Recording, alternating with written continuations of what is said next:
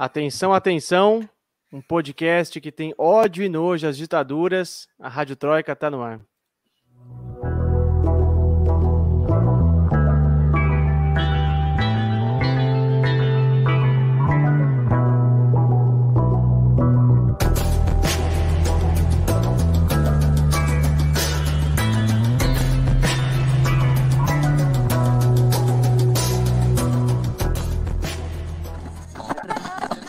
Rádio Troika. Sejam todos e todas muito bem-vindos, muito bem-vindas. Está começando o episódio número 24 da Rádio Troika. Esse que é o podcast de política internacional em três blocos aqui nos canais de Opera Mundi. E o episódio de hoje traz um destaque: repercussão dos atos golpistas, o mundo de olho em Bolsonaro. A repercussão internacional dos atos de extrema direita, de caráter antidemocrático e fascista, convocados pelo governo do presidente Jair Bolsonaro e que pedem abertamente medida, medidas golpistas no Brasil, vai ser o tema do nosso segundo bloco. Nos destaques das nossas correspondentes, a gente vai discutir um violento ataque homofóbico em Madrid e a evolução do diálogo entre governo e oposição da Venezuela. Claro que também a gente vai ter o nosso sucesso de vendas, o Febeamundo, festival de besteiras que assola o mundo, e nossas tão aguardadas dicas culturais lá no final do episódio. Eu sou Lucas Stanislau, repórter de Ópera Mundi. Como vocês sabem, nunca estou sozinho aqui no passeio. Recebam com muito carinho a nossa repórter do 5 Regimento, diretamente de Madrid, na Espanha, Camila Varenga. E aí, Camila? E aí, Lucas, tudo bom? É um prazer estar aqui como sempre. Michele, boa noite. Boa noite para todo mundo que está acompanhando a gente ao vivo. Vamos embora para mais um programa. Simbora com também a nossa mestre Cuca das Arepas, nossa repórter Chevere, diretamente de Caracas, na Venezuela, Michele de Mello. E aí, Michele? Oi, oi, gente. Boa noite, boa tarde, bom dia também, né? Depende para quem vai nos escutar em outros horários. É, tudo bem, Lucas? Tudo bem, Camila? Prazer estar com vocês. Vamos lá. Muito bom, muito bom. Michele já lembrou aí que, além de você deixar seu like aqui para quem vai estar assistindo ao vivo, quem está ouvindo a gente, segue a gente lá no seu tocador preferido de podcast, que a Rádio Troika está em quase todos. É... Muito bem, gente. Como vocês sabem, nosso primeiro bloco, carinhosamente batizado de Aconteceu Aqui, traz os destaques das nossas correspondentes. E eu começo com a Camila para falar de um ataque homofóbico que aconteceu em Madrid nos últimos dias. E o fato não só causa espanto, né, Camila? Claro, pelo aspecto abjeto em si, mas para acontecer pouco tempo depois da morte de um jovem, também aí na Espanha, também vítima de ataques motivados por homofobia. Camila, explica para a gente essa história. É, então, Lucas, a polícia de Madrid está investigando um ataque homofóbico que aconteceu no bairro de Malasanha, no centro de Madrid, no domingo à tarde. Oito homens encapuzados atacaram um jovem de 21 anos, de 20 anos, perdão, na frente da casa dele e entalharam maricón na nádega dele com uma faca. Maricón significa, né, bicha, viado, é um termo é, depreciativo. É, e isso foi à tarde, foi 5 e 15 da tarde, então é, o caso supõe uma escalada na violência contra a população LGBT por ter acontecido no meio do dia por um grupo que estava tentando ocultar a sua identidade, né? Então, assim, que já tinha ido com a intenção de atacar e tal, inclusive é, se, se, se considerou envolver a, a polícia antiterrorista na investigação, né? Mas por enquanto está só a polícia investigando. Até agora, é, nesse ano foram contabilizadas é, 103 agressões é, por LGBTfobia, segundo o Observatório Madrilenho contra a LGBTfobia, mas claro, essa cifra é muito inferior do que o real, né?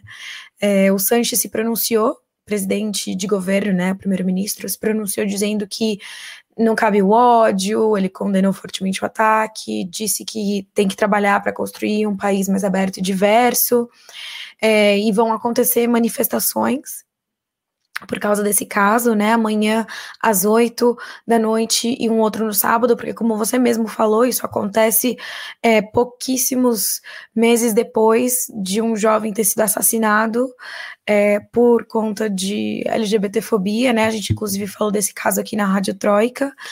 E, e o problema é que esse caso também está sendo utilizado, por exemplo, pelo Vox para relacionar a violência com, com a imigração, a violência em geral com a imigração, que é uma coisa que o Vox já tem feito. Mas nesse caso, é, o secretário-geral do partido, Javier Ortega Smith, disse numa entrevista que a violência tem uma causa direta com a entrada massiva de imigrantes ilegais. Então, estão distorcendo totalmente essa história, enfim, é, ela tá virando uma outra coisa, enfim, é horrível em todos os aspectos, na verdade. Eu acho impressionante que sempre que a gente discute algo trágico que aconteceu na Espanha, algo de ruim, o Vox ou tem uma opinião sobre ou tá envolvido, né? Impressionante. Esse partido extremo-direita tá, tá querendo surfar em todas, né? Exatamente, e o PP tenta sempre aliviar as falas do Vox, né? O Almeida, que é o prefeito aqui de Madrid, que é do PP, disse que talvez as falas do Vox não tenham a ver com, a, sabe, não provoquem violência, não tenham repercussões reais no comportamento das pessoas. Então, não só o Vox aproveita desse tipo de coisa para destilar ódio e preconceito, como o PP tenta amenizar a fala deles, o que só evidencia o quanto o próprio PP é tão preconceituoso quanto. É, lembrando que o para quem não, não se recorda, né, o Vox, partido de extrema direita, é, que tem crescido bastante na Espanha e tem deixado a gente bem alarmado. Terceira maior é... força na Câmara dos Deputados. Exato. Agora, Camila, eu me lembro, é, como você citou, a comoção né, que, que foi gerada pela morte se não me engano, do Luiz, né? Era o nome do. Samuel do Luiz. Que, Samuel Luiz, perfeito, que, que faleceu, que foi assassinado, né? É, muitas, muitas pessoas chegaram para a rua, né, para uhum. protestar uhum. contra a morte dele. E você citou que movimentos populares vão para as ruas né, depois do caso que você está contando para a gente hoje. Quais são as pautas que esses movimentos estão pedindo para o governo, né? Assim, porque por um lado o governo fala que vai envolver mais polícia, outro tipo de policiamento, mas Existe alguma outra medida que os movimentos estão pedindo, é, que estão reivindicando para evitar esse tipo de, de, de caso, né?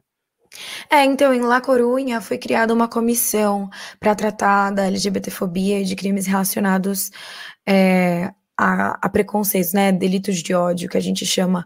Então, o ideal seria que criassem algo sim, semelhante aqui em Madrid, para evitar que esse tipo de coisa aconteça e promover mais o debate público, né? Porque o que os movimentos têm falado é não adianta nada Madrid ter uma das principais paradas do orgulho da Europa é, se a discussão se limita a esse evento e depois existe todo um histórico de violência contra a população LGBT, são perseguidos, são agredidos, são mortos. Então, o que os movimentos reivindicam é que o debate se faça mais presente, para evitar que isso aconteça. Sem dúvida. A gente espera que surta efeito, né? Essa, essas, esses apelos e essas mobilizações.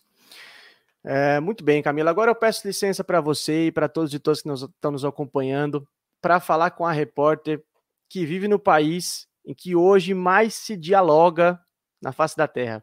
Michele de Mello, como, como o povo venezuelano está dialogando esses dias, hein?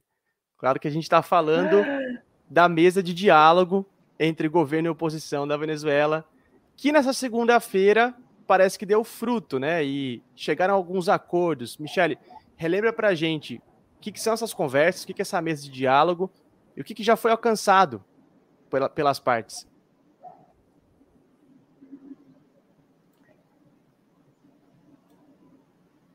Gente, vou pedir desculpa já para todo mundo que está nos acompanhando de antemão, porque a conexão hoje especialmente está especialmente é, difícil, instável. Então, talvez tenha alguns delays aí na, na, na, nossa comunicação.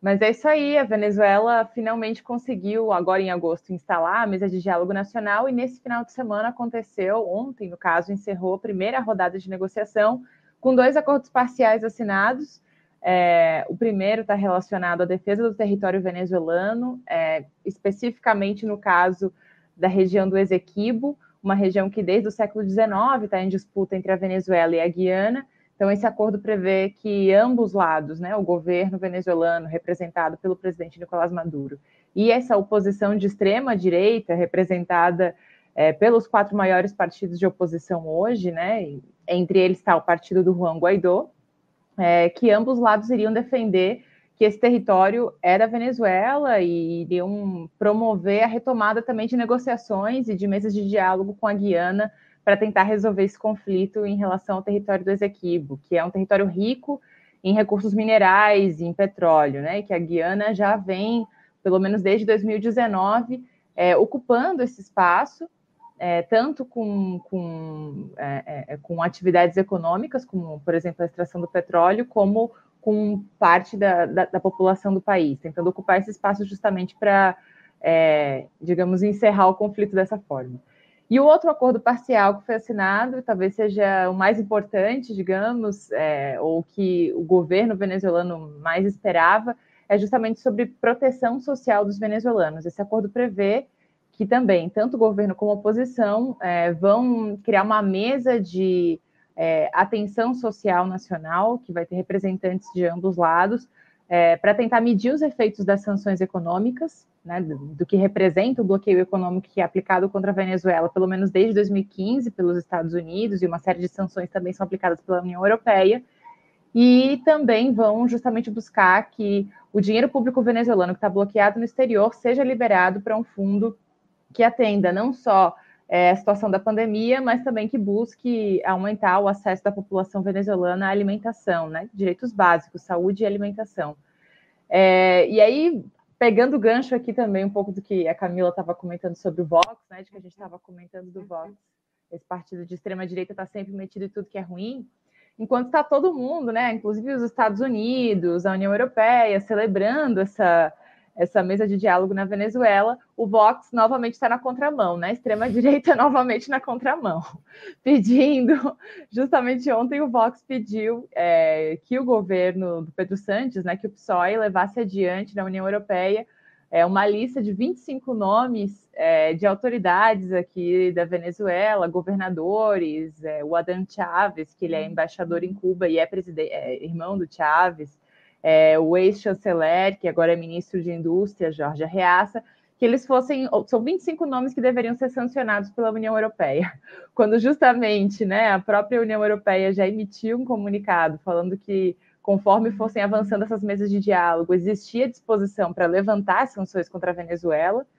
o Vox está pedindo mais sanções, então. Mas o clima é esse, o clima é de celebração de que finalmente parece que depois de seis anos né, de conflitos violentos, a Venezuela parece caminhar agora para um diálogo é, mais contundente, mais consistente entre governo e oposição. Pois é, Michele, você falou que uma, um, um dos acordos né, alcançados pelas partes trata de Ezequibo. Ezequibo é uma, uma daquelas pautas que a gente para escrever uma matéria diária, a gente tem que voltar, né? Décadas e décadas no século XX, que tem uma história super maluca, né? Super interessante também. Eu lembro, primeira vez que eu fiquei sabendo disso, nossa, eu fiquei lendo dias e dias sobre essa história, muito legal. É, mas, Michele, eu queria te perguntar, qual que é o clima é, na, nas ruas, entre os venezuelanos e entre o governo também? O pessoal está olhando para isso é, com otimismo, com alívio, ou ainda rola uma certa desconfiança de que no, talvez a oposição vá abandonar a mesa de diálogo? É, rola uma desconfiança ainda com, com o que está acontecendo lá no México?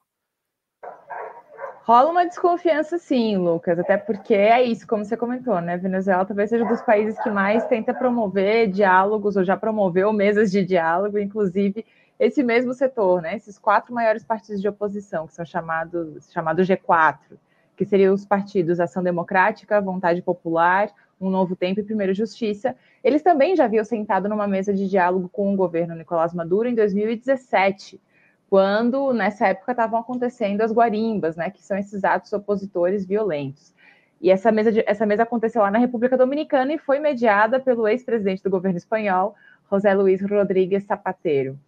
E justamente a oposição, quando estava a ponto de assinar um, um acordo, é, simplesmente rompeu com a mesa de diálogo, e aí, enfim, né, depois de 2017, a gente teve em 2018 aquela, aquele atentado é, com drones contra o Maduro, né, uma tentativa de magnicídio, e em 2019 iniciou toda a narrativa Juan Guaidó. Então, é, o governo vem insistindo em que a, a disposição do governo né, e, a, e, a, orientação do governo para sua delegação é fazer de tudo para que a oposição não abandone essa mesa de diálogo É, acho que a situação é outra, né? A oposição, esse setor de extrema-direita também decide participar das eleições regionais agora de novembro. Então, existe um pouco de desconfiança, digamos, para ver para crer, sabe? O pessoal está esperando um pouco mais, mas existe também bastante otimismo, né? Até porque, justamente, nessa primeira mesa de negociação, essa primeira rodada de negociação, já conseguiram assinar acordos parciais que foram propostos pela delegação do governo. Esses acordos, esse texto foi levado pela delegação do governo, então é um, é um ponto positivo. A própria participação nessas eleições regionais, novamente, né, com, é, é, confirma essa postura da, da oposição de romper com a, com a linha violenta, com a linha não democrática, né? Afinal, faz pelo menos cinco anos que esse setor vem boicotando os processos eleitorais e agora decide voltar a participar dessas eleições. Então tem muita esperança, muita expectativa, e já começa também os comentários se é, esse setor vai ser impune, né? Se parte das negociações vão ser essas. É, o presidente Nicolás Maduro diz que não, que não vai ser negociada a impunidade, até porque só, só o Juan Guaidó, por exemplo, tem 24 processos abertos contra ele é, no Ministério Público aqui da Venezuela. Então, acho que ainda tem muita água para rolar. As próximas mesas de negociação vão acontecer entre os dias 24 e 27 de setembro, novamente no México. Muito bom, muito bom. Que sigam dialogando. E olha só, se você não tem candidato a vereador, Juan Guaidó, número 20. Não, brincadeira, gente. Não sabemos ainda se Guaidó será candidato, né? Ficaremos de olho, ficaremos de olho. É, antes da gente encerrar esse primeiro bloco aqui, tem um assunto que eu acho que não dá para a gente deixar de comentar, que deixa a gente muito esperançoso. O México deu um passo importantíssimo em direção à ampliação de direitos humanos no país. Camila Varenga, conta para a gente essa bola dentro. Pois é, Lucas, super boa notícia. O México descriminalizou o aborto em todo o país. Antes só não era criminalizado em quatro estados, né? Cidade do México, Oaxaca, Hidalgo e Veracruz. É, e também era um crime punível com até três anos de prisão, né? De um até três anos de prisão. Agora, o Tribunal Constitucional declarou inconstitucional criminalizar a mulher que aborta e o pessoal sanitário que assiste. Mas mais do que isso, não só o Estado deve se abster de penalizar o aborto, como ele tem que garantir as condições para que a mulher possa escolher interromper sua gravidez de forma gratuita, segura, confidencial e não discriminatória. Então, é um precedente incrível para outros países da América Latina, uma conquista super importante. Muito bom, muito bom. Michele, quer comentar algo brevemente sobre o México? Não, primeiro que é, acho que é uma vitória do movimento feminista é, do México, né, que inclusive vem recentemente tendo alguns conflitos com o presidente Andrés Manuel López Obrador e vem protagonizando um montão de, de manifestações massivas, né, então acho que é uma conquista importante. Mas acho que só é, um, um, pequeno detalhe, né, que a decisão é, da Suprema Corte Mexicana ela incide diretamente sobre o Código Penal do Estado de Coahuila, é, e abre um precedente para que essa mesma decisão seja é, atendida, ou seja, né, essa mesma compreensão, essa mesma leitura, seja atendida por todos os tribunais é, regionais do México. Então, ela deve ainda ser validada em todos os estados do México, mas é isso, né? Uma decisão da Suprema Corte, assim como no Brasil, a lógica é que você não pode ter uma alguma lei, um código penal, qualquer tipo de regulamentação estadual que seja o que infrinja, né, que confronte uma decisão a nível federal, né? Então, eu acho que é uma questão de tempo mesmo, uma questão de que falta terminar de, de oficializar é para poder celebrar essa vitória com uma maré verde, não só no México, mas espero que também em outros países da América Latina, né? Muito bem, nesse clima de felicitações às mulheres mexicanas, 30 segundos, intervalo, a gente não sai daí, a gente já volta para discutir o tema principal de hoje, os atos golpistas pelo Brasil. A gente já volta. Rádio Troika. Você já fez uma assinatura solidária de Opera Mundi? Com 70 centavos por dia, você ajuda a imprensa independente e combativa. Acesse www.operamundi.com.br/apoio.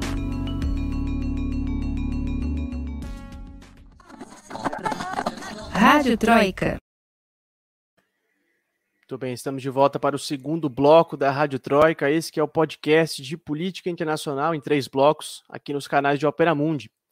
E a gente está de volta para falar da repercussão internacional dos atos realizados pelas forças de extrema-direita aqui do Brasil nessa terça-feira, dia 7 de setembro, que antes que alguém se esqueça, marca a data da independência desse país, o Brasil. Como é bem sabido, gente, o presidente Jair Bolsonaro e seus asseclas vinham convocando ao longo de várias semanas manifestações para hoje, que, entre outras pautas de caráter antidemocrático e fascista, pedem o fechamento do Congresso Nacional, o fechamento do Supremo Tribunal Federal, o retrocesso do sistema brasileiro eleitoral ao voto impresso e, por que não, intervenção militar que, em bom português, a gente sabe, é chamado de golpe de Estado.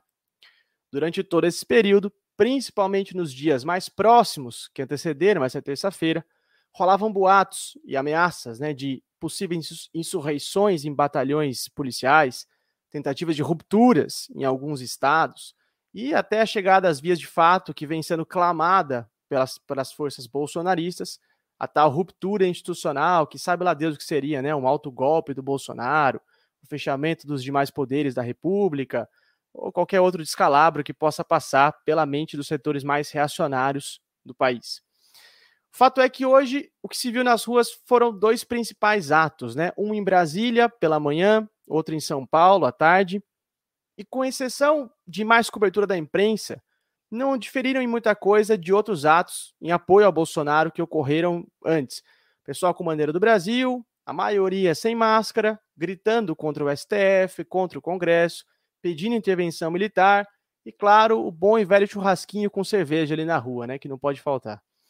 O presidente discursou nos dois atos, né? Pela manhã, na capital federal, ele adotou um tom abertamente golpista, eh, ameaçou o STF, já à tarde, na Avenida Paulista, ele voltou a ameaçar a Suprema Corte e fez menção às eleições de 2022, dizendo que só deixa o governo, abre aspas, morto, preso ou vitorioso. Independentemente da avaliação que uns e outros possam fazer, né, se foi positivo para o governo, se foi negativo para o presidente, se a extrema-direita acabou acumulando força, experiência, ou se foi um tremendo fiasco, é, o fato é que esses atos repercutiram tanto na imprensa internacional como em círculos políticos e intelectuais do exterior.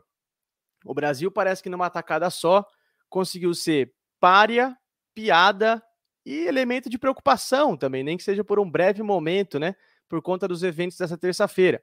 E é sobre isso, sobre como os atos de hoje repercutiram lá fora, que a gente vai discutir no episódio de hoje. Outro dado importante que com certeza vai ser muito relevante quando essa história for contada daqui a uns anos. A esquerda também foi às ruas em diversas cidades do Brasil e do mundo para marcar posição frente à escalada fascista do Bolsonaro. Nós aqui na Rádio Troika, como vocês sabem, além de repudiarmos as ditaduras, temos o privilégio não só de contar com repórteres competentes, mas que estão em várias cidades do exterior e que, no caso do episódio de hoje, estão em posição privilegiada né, para analisar as repercussões dos atos brasileiros é, aí fora. E é por isso que eu, toda a nossa audiência, queremos saber, Camila Varenga, conta pra gente como é que as manifestações do 7 de setembro repercutiram aí na Espanha e na Europa. É, então, aqui na Espanha, assim, tem esse senso comum de que o Bolsonaro é ruim.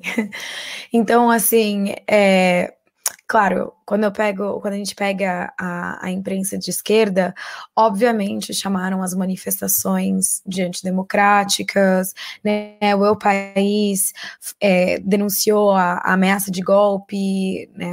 as ameaças de fechar a Suprema Corte, fala que o Bolsonaro espalha notícias falsas, o El, Dia, El Diario.es, que é outro de esquerda também falou, considera uma manifestação de, de como sendo de outra direita, é, denunciou as ameaças que o Bolsonaro fez ao STF, o ataque às instituições democráticas, mas não é só a imprensa de esquerda que denuncia isso, né? O ABC, por exemplo, que é um jornal de direita, que é monarquista, considera os seguidores do Bolsonaro como antidemocráticos, se refere a eles como sendo antidemocráticos, se referem ao Bolsonaro como sendo extremista, né? Os jornais também de centro, digamos, também falam sobre o risco do golpe no Brasil, sobre o Bolsonaro querer romper com a ordem democrática. Então, é consenso aqui na Espanha, basicamente, que o Bolsonaro é golpista e que as manifestações foram de cunho golpista e que o Brasil corre risco. Mas não só na Espanha, né? A gente estava falando da, Europa em geral, É, eu, eu dei uma olhada, por exemplo, no que o Le Figaro e o The Guardian é, soltaram, e os dois cobriram a, as manifestações é, falando com, com as pessoas que estavam lá, né, os bolsominions, digamos. e os dois é, falaram da gravidade da situação, né, do quanto a, as instituições democráticas do Brasil estão em risco. O The Guardian falou mais especificamente que a democracia brasileira está no limite. Então, existe essa preocupação no resto do mundo com relação ao que está acontecendo no Brasil e com relação às manifestações de hoje. Como explicar para um gringo o termo bolsominion, né? Seria uma, uma boa pauta aí para a gente. Agora, Camila, não só imprensa né, mundial, mas também lideranças é, intelectuais, lideranças políticas, entidades também se manifestaram, né? O que, que você destaca para a gente? Pois é, a gente pode começar pela própria ONU, né? Que se manifestou dizendo estar tá preocupada com as ameaças dirigidas contra o STF, né?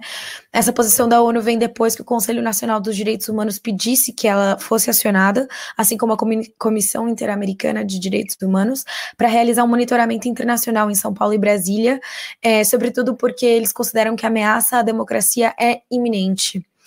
É, mas não só esses órgãos oficiais, digamos, né? É, também alertaram para uma ameaça à democracia brasileira ex-presidentes e parlamentares de 26 países que emitiram uma nota na segunda-feira chamando atenção para os atos golpistas planejados por, por Bolsonaro hoje, né? Dizendo que essas manifestações eram, na verdade, marchas contra o Congresso e contra o STF, como elas se provaram ser efetivamente, né? Entre os signatários estão o ex-presidente de governo da Espanha, é, José Luiz Rodrigues Zapatero, o ex-presidente paraguaio Fernando Lugo, o Nobel da Paz Adolfo Pérez Esquivel, é, da Argentina, né, o professor é, é, o Yanis Varoufakis, que foi ministro das Finanças da Grécia, é, o ex-líder do Partido Trabalhista britânico Jeremy Corbyn, entre outros. No total, 150 líderes assinaram o texto, inclusive comparando o que está rolando no Brasil com a invasão lá do Capitólio nos Estados Unidos. Então, o mundo inteiro está se mobilizando com relação ao que está acontecendo hoje, ou o que aconteceu hoje no Brasil. É, por um lado, de, de, uma certa maneira, a gente pode falar com o que está acontecendo, né? Porque é uma escalada, né? Um processo de escalada, é. né? Uhum. Agora, eu acho é curioso, o Zapateiro ele anda numa de uns anos para cá numa onda bem progressista, né? Ele está na América Latina, né? Pelo menos ele está dialogando muito com forças progressistas da América Latina. Eu acho bem, bem interessante isso. Uhum. Bom, é... originalmente ele era bem progressista, né? Mas é que aí. Exato, exato. É, agora, Camila, a Michelle acho que está tentando reconectar aqui. Antes a gente ouvir ela falar como é que isso repercutiu lá na Pátria de Bolívia, uhum. eu quero te fazer outra pergunta. É, como eu disse mais cedo, a esquerda também foi para a rua, né? E, assim, uma decisão de marcar posição frente Sim. a essa escalada autoritária do governo. É, rolou um debate muito quente nas semanas prévias de se era a decisão mais acertada, né, pelas forças de esquerda. Algumas forças decidiram não ir às ruas, outras somaram em outros atos, né, mais, mais de centro, mais de centro-direita, outras assumiram efetivamente uma postura à esquerda, de, de enfrentamento ao governo. É, como é que foram esses atos? Onde é que rolou? Não só no Brasil, mas também teve cidade no exterior que teve ato também, né? Conta uhum. pra gente.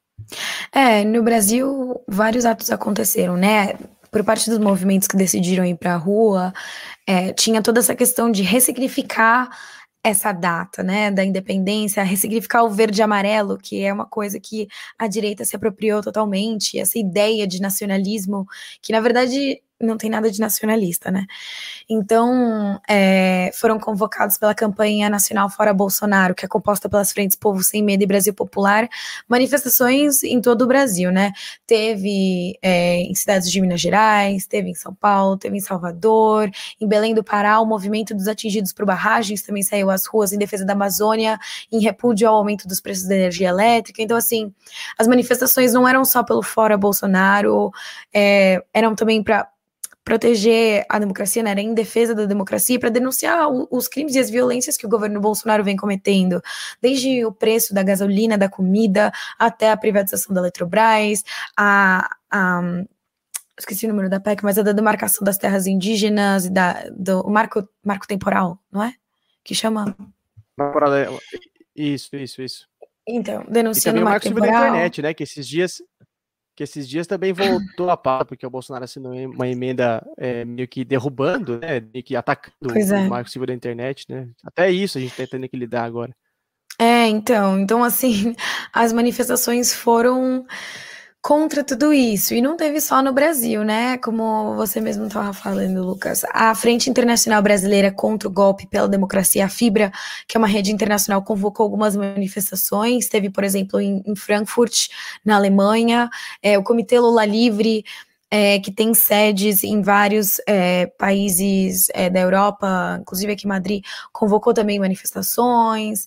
É, por exemplo, em Genebra rolou manifestação em frente à ONU e também em frente ao consulado. Teve manifestação em Viena, teve manifestação em Bruxelas, teve em Madrid, teve um monte de lugar. É, claro que elas acabam sendo menores, né? Mas é, é- importante marcar marcar a nossa posição num momento como esse. Perfeito. É, agora sim, Michele, nos ouve, nos vê. Conte-nos como é que esses atos de hoje repercutiram por aí na Venezuela, não só na Venezuela, né? Na imprensa latino-americana no geral. O que, que você pode comentar para a gente? Então, acho que assim como, como na Espanha, está muito difícil do Bolsonaro ter é, meios de comunicação que, bom, que prezam pela soberania dos países ou pela democracia dentro dos países que minimamente apoiem esses atos ou, ou de alguma maneira, enfim, é, divulguem é, notícias positivas em relação aos atos, né? Aqui também não foi diferente, é, no caso específico da Venezuela, né?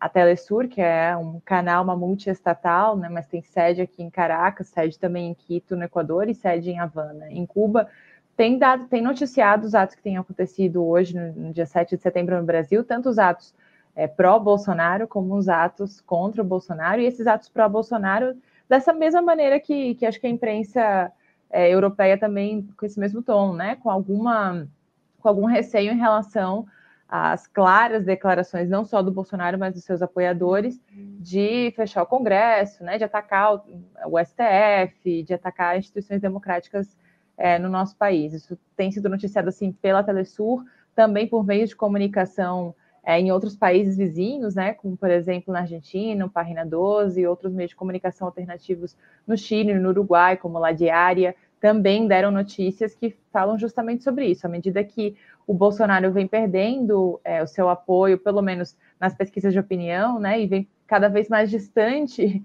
de vencer as eleições de 2022, segundo as últimas pesquisas, ele também vai escalando nesse discurso antidemocrático, né? Então acho que a imprensa também vem, vem dando um pouco esse, esse, esse panorama. E aqui especificamente, vai lá, Lucas, pode perguntar.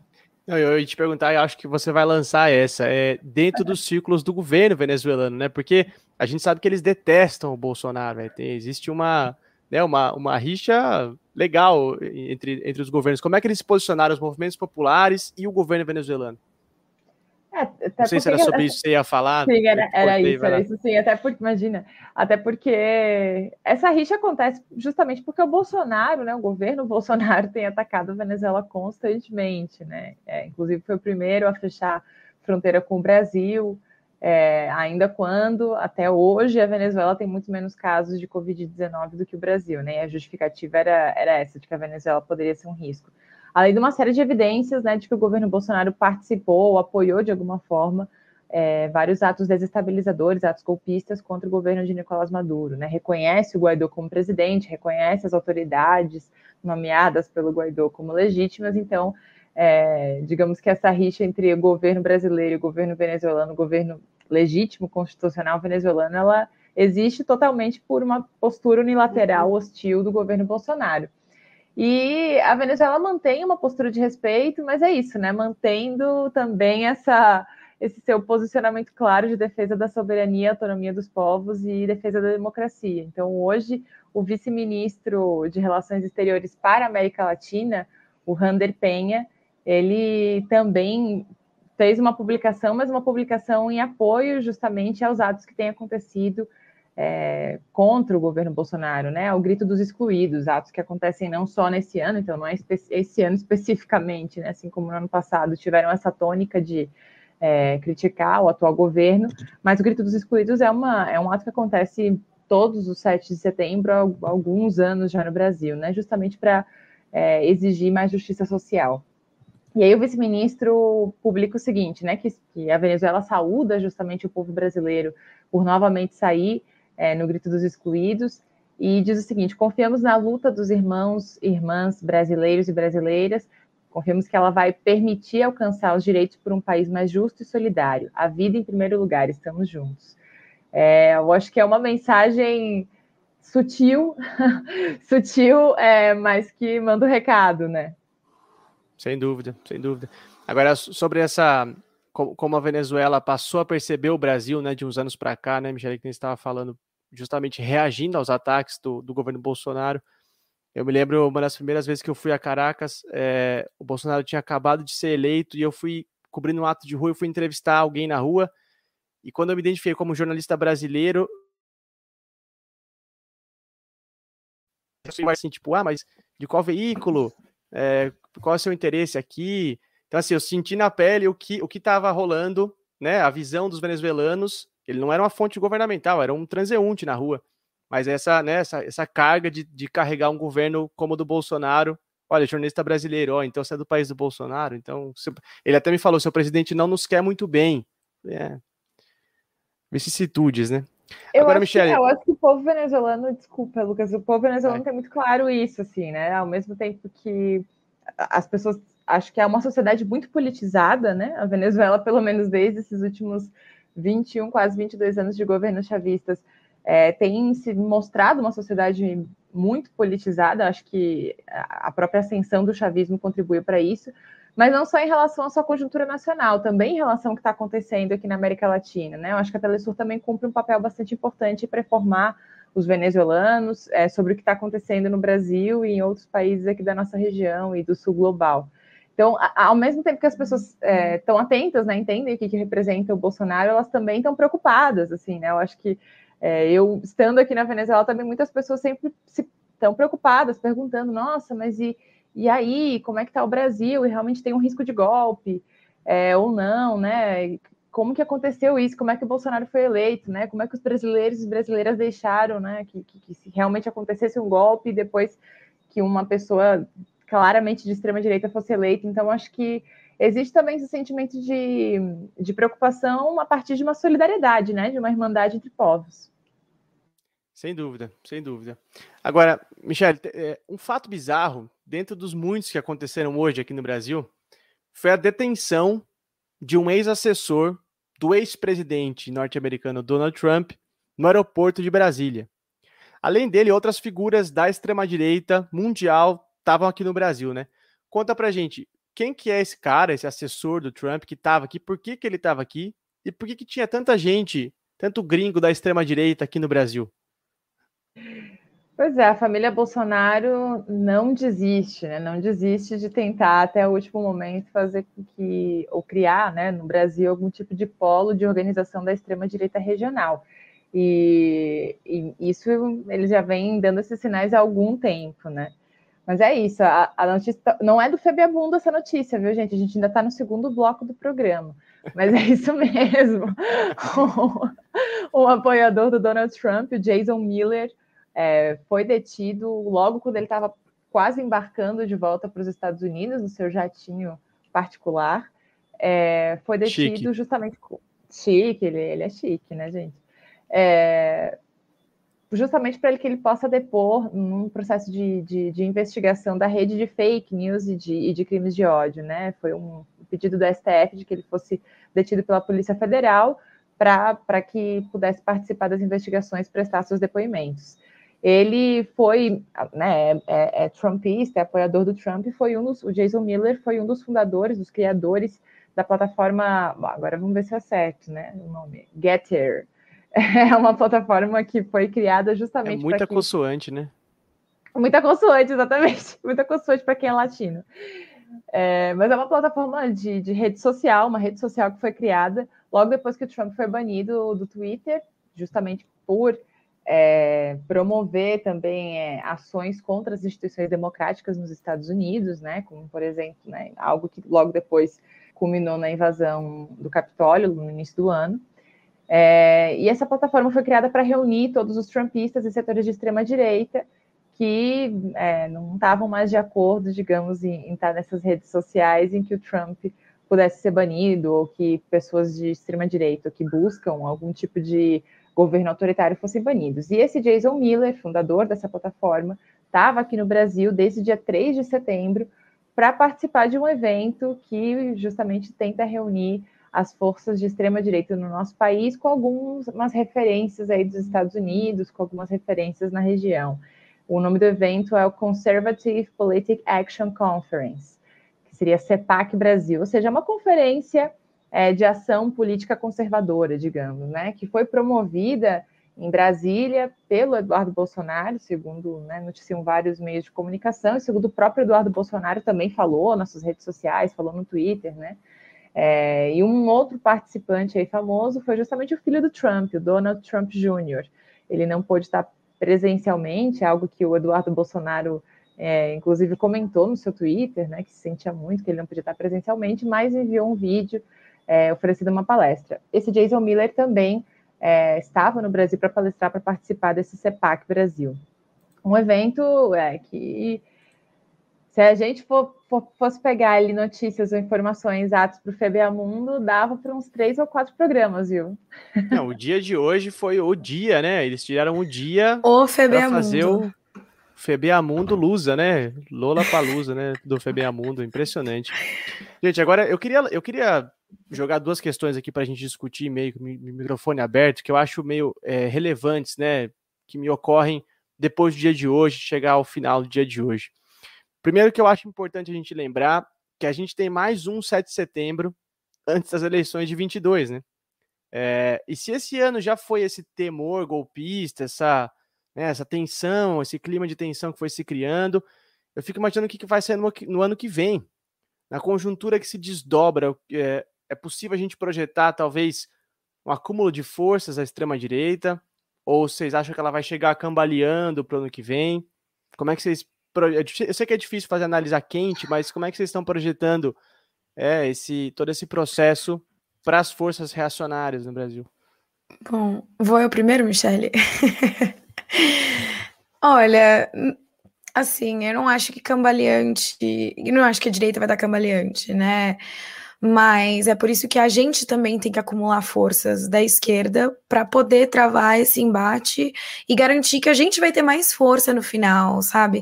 Mas é, eu acho que não dá para a gente confiar que a direita vai estar tá cambaleante, mas a gente também não pode dizer, ah, não, é, não, vai ter golpe e tal, porque não pode desanimar as pessoas da luta, sabe? Eu já vejo muita gente desanimada, como se a gente já estivesse perdendo a luta.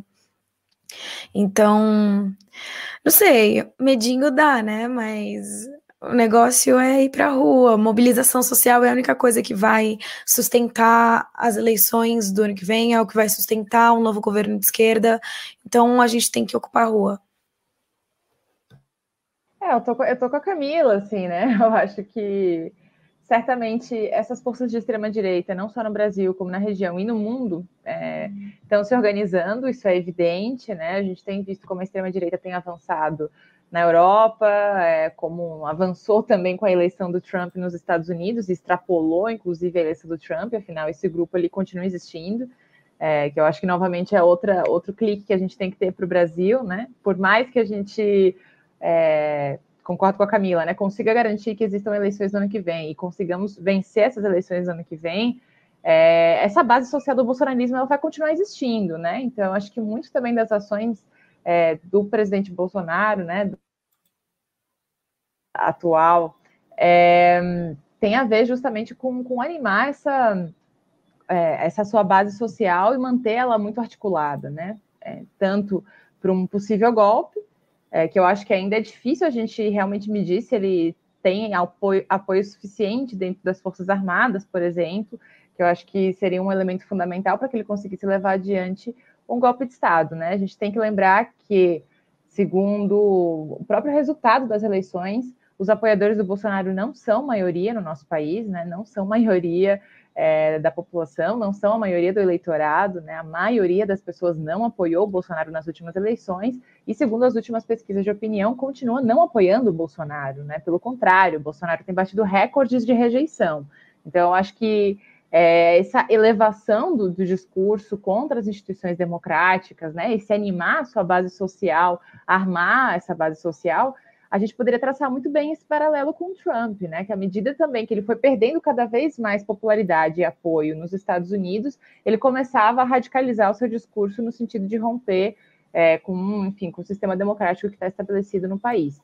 Eu acho que o Bolsonaro tenta seguir esses passos e tem todo o apoio para isso, né, Lucas, né, Camila? É, Sim. Tem esse exemplo aí do Donald Trump Jr. participando do CEPAC, tem é, é, o Miller, que também é um bolsonarista participando o Steve Bannon, que foi um dos estrategistas de campanha do Donald Trump em 2018, também né, já tinha uma série de notícias que mostravam que ele havia assessorado a campanha do Bolsonaro aqui, né, no caso no Brasil, né, eu estou na Venezuela, é, e o Steve Bannon voltou a dar declarações dizendo que é isso, que ele está preparado é, para trabalhar para a campanha do, do, do Bolsonaro em 2022. Então, eu acho que a extrema-direita não vai descansar, né? A gente também pode ver nos nossos países, nos vizinhos aqui, que mesmo quando perde a eleição, a extrema-direita não descansa. Sim, é, é. Mas acho que os que apoiam a democracia somos maioria, e a gente não pode esquecer disso. E você, é, é legal você trazer a, a, América Latina, Michele, porque eu estava realmente preparando um questionamento sobre isso. Antes, eu quero agradecer o Rudy Zimmer, que fez o um elogio para a gente aqui dizendo que a gente está fazendo um jornalismo de ótima qualidade. A gente agradece, é muito, muito legal, né? A gente receber esse retorno de vocês, esse retorno positivo. É, e sobre a América Latina, né? Eu fico, eu fico pensando, né? Essa onda que o Bolsonaro está assumindo cada vez mais golpista, cada vez mais autoritária, é, a imagem que ele sempre constrói antidemocrática, né? Eu fico me perguntando se isso talvez nesse âmbito regional latino-americano pode tirar força né, de lideranças de direita que se associaram ao Bolsonaro, como, por exemplo, você não vê mais caras igual o Sebastião Pinheira, presidente do Chile, é, se referindo tanto ao Bolsonaro, o ex-presidente argentino Maurício Macri, é, o Mário Abdo, presidente do Paraguai, nem mesmo o Guaidó, né, que contava com apoio do Brasil. Ultimamente eu, eu vejo falando muito pouco sobre o, o governo brasileiro ou o presidente brasileiro. Queria ouvir de vocês. Será que o Bolsonaro vai conseguir queimar o filme até da direita latino-americana a ponto de retirar força desse setor para os próximos processos? Acho, acho que pode ser, né? A gente, a gente sabe que, por exemplo, na Europa isso tende a acontecer. A gente conversou sobre as eleições da Alemanha e, e a gente falou sobre como se a direita formal na Alemanha, isso vai repercutir na França, por exemplo. Eu acho que a mesma coisa acontece aqui na América Latina e e o efeito contrário, né? Então, no Chile, por exemplo, com, com a Constituinte, e no Peru, com o Castilho, tudo isso também contribui para enfraquecer o Bolsonaro e fortalecer a esquerda. E também por isso, né, tudo isso também explica porque o Bolsonaro radicaliza o discurso dele, como a Michelle disse, né? É um ato de desespero, porque ele está ficando isolado. E ele sabe, e aí ele é, faz, radicaliza o discurso dele numa tentativa de assustar a gente, de desmobilizar a esquerda, porque ninguém quer pagar para ver se ele vai dar um autogolpe ou não, né? Exato. Totalmente. E eu, eu, acho que é, a extrema-direita na nossa região, ela tem perdido é, talvez o apoio, perdido um pouco a credibilidade pelo próprio resultado desses, desses últimos governos, né? Quando conseguiu chegar a ser governo na nossa região, os governos foram terríveis, né? Acabaram com os países, e aí vide é, o que a gente tem visto no Equador, né? O, o Laço foi eleito logo depois do Moreno, mas é um país que chegou completamente, continua né, em crise, foi entregue completamente em crise, com Lenin Moreno com uma postura claramente de direita logo depois que assume, né? Consegue chegar à eleição é, com apoio com apoio da esquerda, logo em seguida dá um giro de 180 graus nessa política e entrega um país completamente em crise. Isso aconteceu na Argentina com o Macri, isso tem acontecido agora no Chile com o Sebastião Pinheira, que também mensalmente ele bate recordes de reprovação popular, ou seja, ele não atinge as últimas pesquisas de opinião, ele está em torno de 10% de aprovação popular e tem eleição agora em novembro, né? É, a própria direita, no caso do Chile, teve que buscar, digamos, nomes com caras jovens, né, com nomes que não estivessem tão próximos ao núcleo duro do governo, porque estava difícil é, para que esses nomes conseguissem ter uma boa, uma boa, um bom posicionamento aí na, na, nas disputas eleitorais. A mesma coisa na Colômbia com Ivan Duque, né, a Colômbia acaba de passar por três meses de greve geral, é, o Ivan Duque também vai ter, vai ter eleição geral na, na, na Colômbia no ano que vem, e a direita colombiana também está pensando em novos nomes aí para se desvincular um pouco desse do uribismo, que é esse setor mais ranço de extrema direita da Colômbia. Então, eu acho que é, e no Brasil não é diferente, né? Então, eu acho que esses governos eles eles sozinhos têm conseguido é, demonstrar o quão incompetentes eles são, né? E quão é, é vinculados a todo tipo de, de, de, de, de crimes, de delitos, de, enfim, de uma má gestão, é, eles estão também em toda, em toda a nossa região. Tanto é que a gente já comentou em outros, em outros, em outros episódios, né? O próprio Grupo de Lima, que era essa aliança que foi criada dentro da UEA contra a Venezuela, se esfacelou por conta própria. É, alguns desses governos, entre eles o governo do Chile, da Colômbia e o próprio Brasil, têm tentado criar uma nova alternativa, a Aliança do Pacífico, que também não vingou. Então, eu acho que são tempos difíceis, assim, na América Latina são tempos difíceis para a extrema-direita, mas também essa vitória das forças populares, essa vitória do progressismo, ela não está dada, né? E aí, novamente, vide o exemplo do Peru. No Peru, a vitória foi apertada e a direita não está querendo deixar o Castilho governar, né? Já seja utilizando de lawfare, das suas instituições judiciais para perseguir né, os ministros do, do gabinete de ministros do Castilho, ou utilizando a sua maioria no Congresso para tentar barrar todo tipo de, de, iniciativa, né? E por pouco, inclusive, quase barrou o próprio gabinete completo do Castilho. Então, é, é, isso, acho que são tempos turbulentos. Exato, e mudança na correlação de forças não significa mudança na hegemonia, né? Mas aí já vira um papo muito mais cabeção. Eu acho que a gente discutiu bastante aqui nos reflexos dos atos de hoje no exterior. Eu não quero ficar aqui, que nem disco arranhado, gente, falando óbvio, né, que os atos de hoje representam sim um risco às poucas liberdades democráticas que o povo brasileiro ainda tem, que o presidente, além de ineficiente, é incentivador do caos no país, que o Brasil hoje, voltando ao mapa da fome, né, batendo recorde de desemprego, tem que parar para discutir voto impresso, ameaça de golpe. Eu quero dizer é que a gente aqui da imprensa independente, a gente vai seguir atento aos eventuais destinos do país, sempre ao lado dos setores mais fracos, né, que eu acho que é onde todo jornalista deve estar. Dito isso, eu peço aqueles 30 segundos clássicos para a gente tomar água, respirar e ficar aí para assistir o sucesso é, de bilheteria aqui na Rádio Troika, que é o FBA Mundo, que hoje está bombástico. Não sai daí que a gente já volta. Rádio Troika. Inscreva-se no canal de Ópera Mundi no YouTube e ative as notificações para não perder nossos programas. Curta e siga nossas páginas no Facebook e no Twitter. Ah, e não esquece de seguir nossos podcasts na sua plataforma favorita.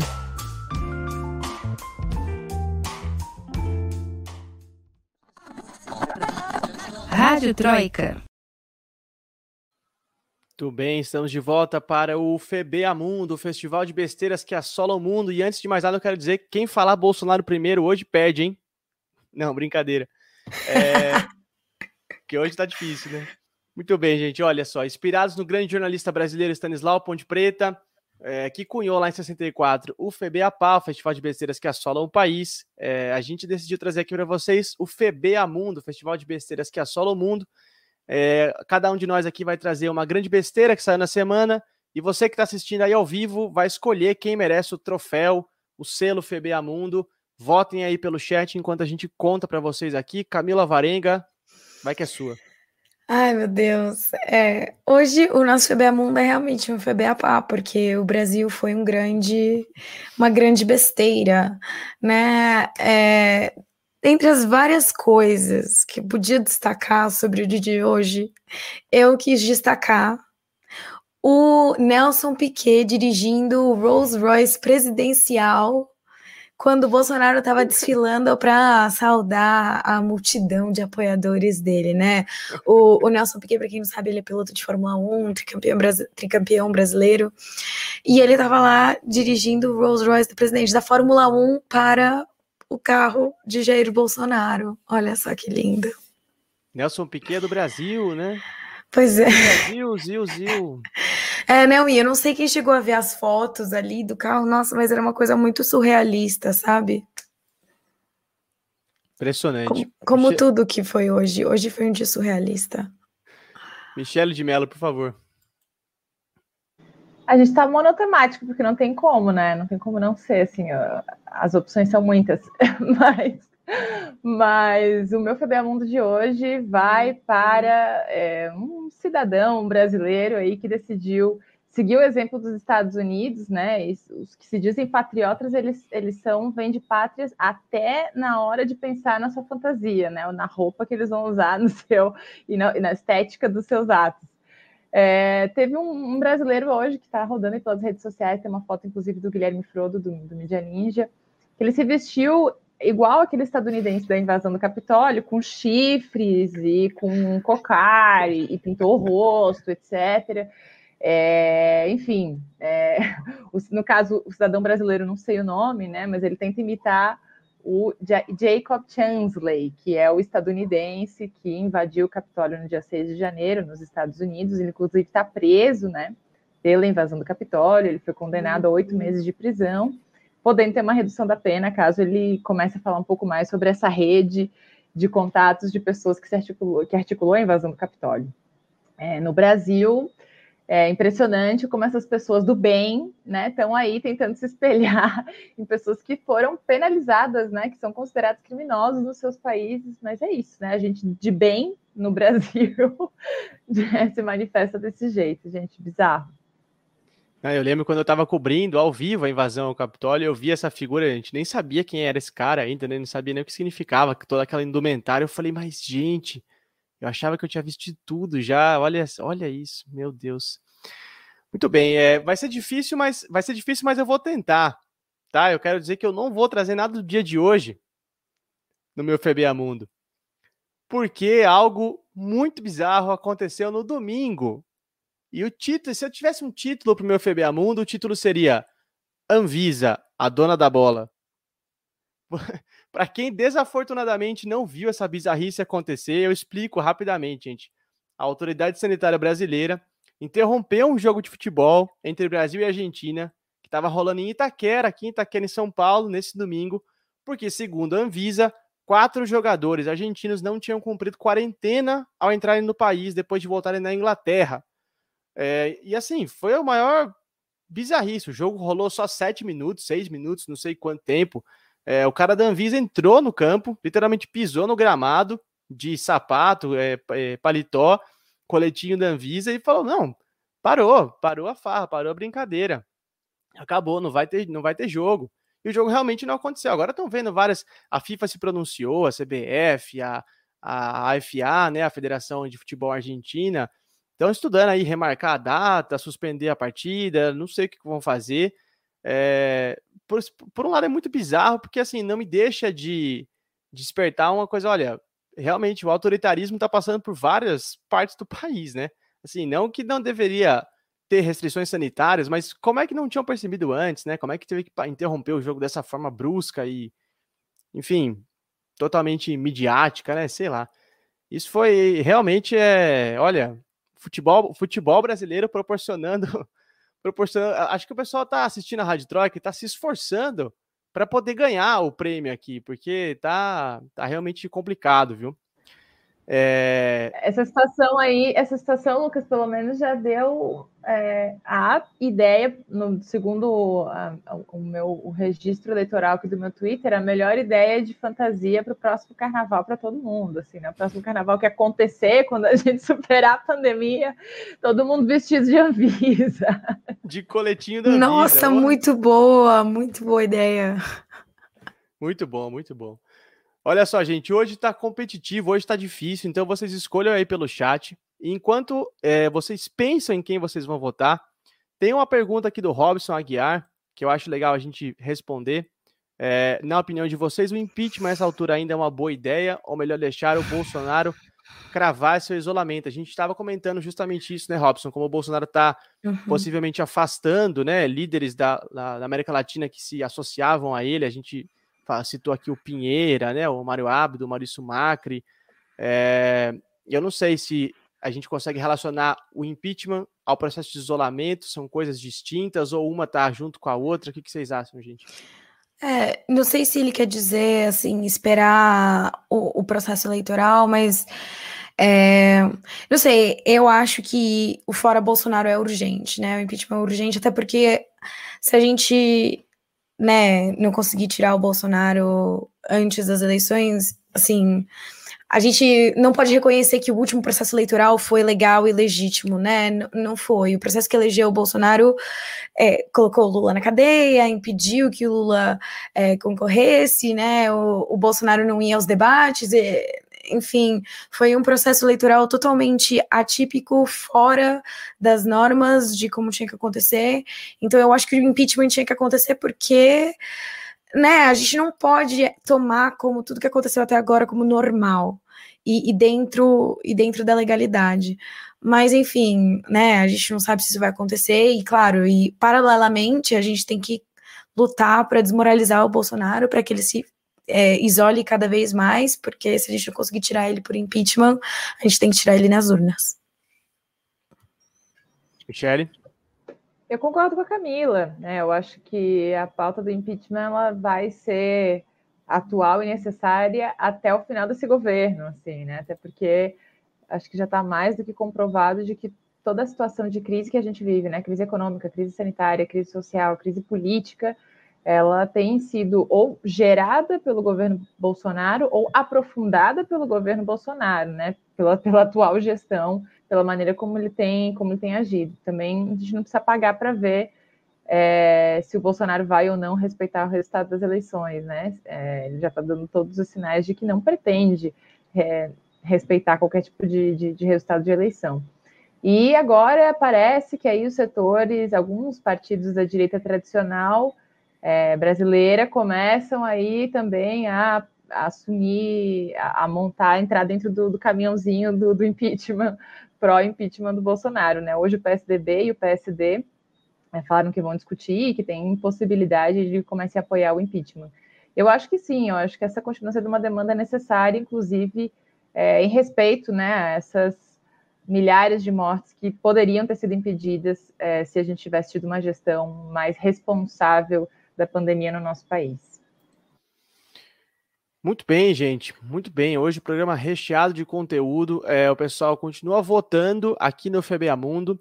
Enquanto vocês votam, vocês sabem que você tem, vocês têm muito tempo para votar, porque aqui o voto é seguro, é auditável. Não, brincadeira, gente, pelo amor de Deus. Eu me despeço da Camila Varenga. Camila, muito obrigado. Sua participação foi incrível. Eu sei que essa semana tá muito corrido aí, mas Valeu, brigadão. É, e claro, sua dica cultural, por favor, porque 7 de setembro também tem dica cultural, tá, gente? Não é porque é 7 de pois setembro, é. de independência, feriado que não tem. Tem sim.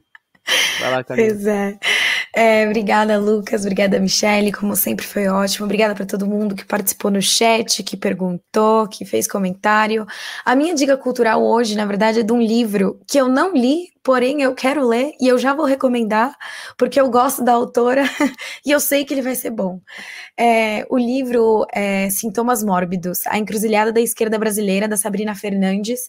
Ela é socióloga, ela é uma ecofeminista marxista e ela é youtuber. É, o YouTube dela, o canal do YouTube dela é o Tese 11, que é super legal, super educativo, é, pedagógico e, enfim, né, ela obviamente fala de política sempre sob uma perspectiva marxista, ecofeminista, e nesse livro, especificamente, ela parte de uma passagem do Antônio Gramsci, é, no, dos Cadernos do Cárcere, que ele diz, o velho está morrendo e o novo não pode nascer. Nesse terreno, uma grande variedade de sintomas mórbidos aparece.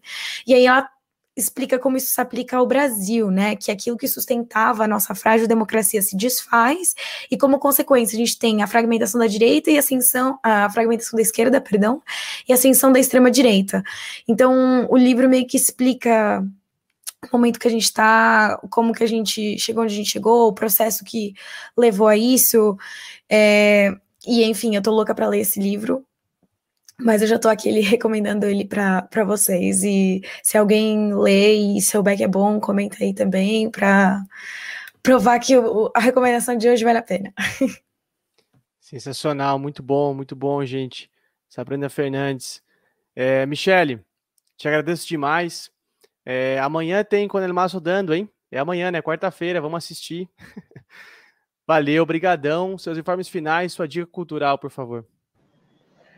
Camila, Lucas, muito, muito obrigada. Sempre bom participar aqui do Rádio Troika com vocês e com toda a audiência do Ópera, que sem dúvida é das mais animadas e participativas que eu conheço, gente. Muito obrigada também por todo mundo que esteve aqui todo esse período aqui ao vivo, comentando, perguntando, enfim. É, a Sabrina Fernandes é ótima, eu, eu super assino embaixo aí a, a dica cultural da Camila. E a minha dica cultural de hoje é um filme, né? Para não, não perder o costume, porque acho que eu se, quase sempre sugiro filme, assim, uma outra vez foi música. Mas é um documentário é, de uma diretora brasileira, Petra Costa, que se chama Democracia em Vertigem. É, foi lançado em 2019. Quem tem conta na Netflix está disponível, mas não acho que é possível ser encontrado em outras vias por aí. O trailer também está no YouTube para todo mundo que quiser ver um trechinho.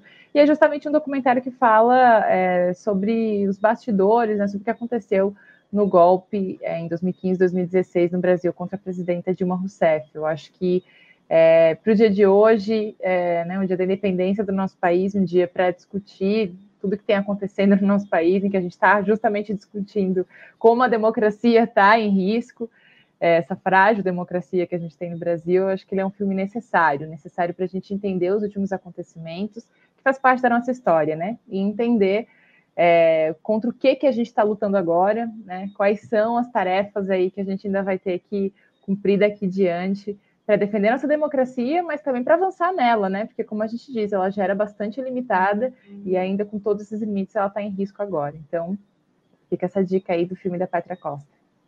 Filmaço, filmaço. E, bom, gente, eu também dou dica cultural, tá? O âncora também tem direito a dar dica cultural. É, e eu também vou indicar um, um, um, produto cinematográfico aqui, mas não é um filme, é uma série, Guerras do Brasil.doc do Luiz Bolognese 2019. Também está na Netflix, para quem tem conta na Netflix. É, acho que é uma série em seis episódios, se eu não me engano, eu anotei aqui. Isso, são cinco episódios, na verdade. E sobre os fatos de diferentes é, guerras do Brasil, né? Diferentes conflitos armados que o Brasil passou. Tem episódios sobre Guerra da Conquista, né? Contra os indígenas, Quilombo dos Palmares, Revolução de 30, e assim, justamente 7 de setembro, eu acho muito interessante trazer essa, essa série aqui, porque realmente oferece uma, uma visão crítica né, sobre a formação histórica do Brasil e sobre episódios que a gente realmente precisa resgatar e precisa reivindicar e precisa voltar a discutir é, urgentemente. Eu devorei, os cinco episódios são deliciosos de assistir, só tem figuraça falando nos documentários, então muito bom mesmo. Guerras do Brasil.doc.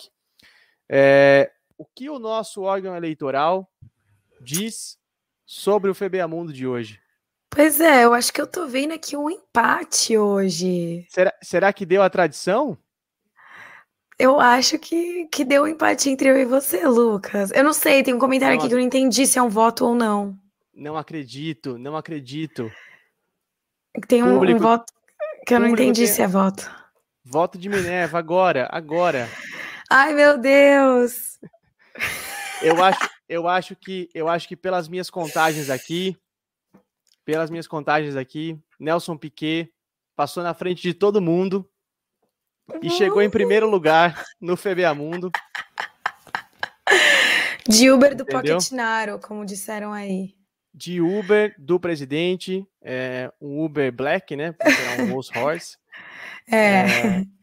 Então, efetivamente, Nelson Piquet é mais rápido do que o a Anvi, é mais rápido do que a Anvisa entrando em campo. É... e mais rápido do que o sujeito lá imitando o apoiador do Trump. Muito pois bem, é. gente. Deu Camila, deu a tradição, deu a máxima campeã. Michelle não foi uh, dessa vez. A gente vai Obrigada, gente. comer mais Valeu. feijão para a próxima. É, antes a gente se despedir, gente, eu quero dar a programação do canal do Ópera aqui para vocês. é, que está muito boa. Ah, sim, claro, né? A gente tem feito também isso sempre, agora virou uma tradição aqui na Rádio Troika, passar nossas redes, né? Arroba Stanislau Lucas, sem o E, eu estou no Twitter, arroba CAM Alvarenga, é o Twitter da Camila, e arroba Michele de com underline no final, Melo com dois L's, é, é o Twitter da Michelle. Então siga a gente lá e, claro, as redes do Ópera também. Tá aí aparecendo na nossa tela, arroba Operamundi, facebook.com.br Operamundi, youtube barra. Agora sim, para você ficar sintonizado no canal do Ópera até o final da semana, amanhã, dia 8, às 11 20 minutos de entrevista, é o professor da UFBC, Walter Palmar, justamente para falar dos dobramentos de hoje. Na quinta-feira, dia 9, 11 da manhã, a socióloga Rita Coitinho vai discutir os rumos da integração latino-americana. Quinta-feira à noite, dia de sub-40, às 8 da noite, a gente vai receber a Simone Nascimento, coordenadora do Movimento Negro Unificado. Na sexta-feira, 11 horas da manhã, o grande cartunista Carlos Latuf vai ser entrevistado pelo Breno no 20 Minutos. Na segunda-feira que vem, tem o Roda Mundo, comandado pela minha querida colega Fernanda Forgerini, e claro, vocês sabem que a gente volta na terça-feira que vem com mais um episódio da Rádio Troika, aqui nos canais de Opera Mundial ao vivo. E esse episódio, amanhã, vai estar nas principais plataformas de podcast. Gente, agradeço demais a audiência. O programa foi muito bom. É, fica com a gente. Até semana que vem. Se cuidem. Um beijo a todos e tchau. Podcast Rádio Troika tem idealização e apresentação de Lucas Stanislau. A locução é de Fernanda Forgerini. Supervisão de Haroldo Cerávulo Cereza e Rafael Targino.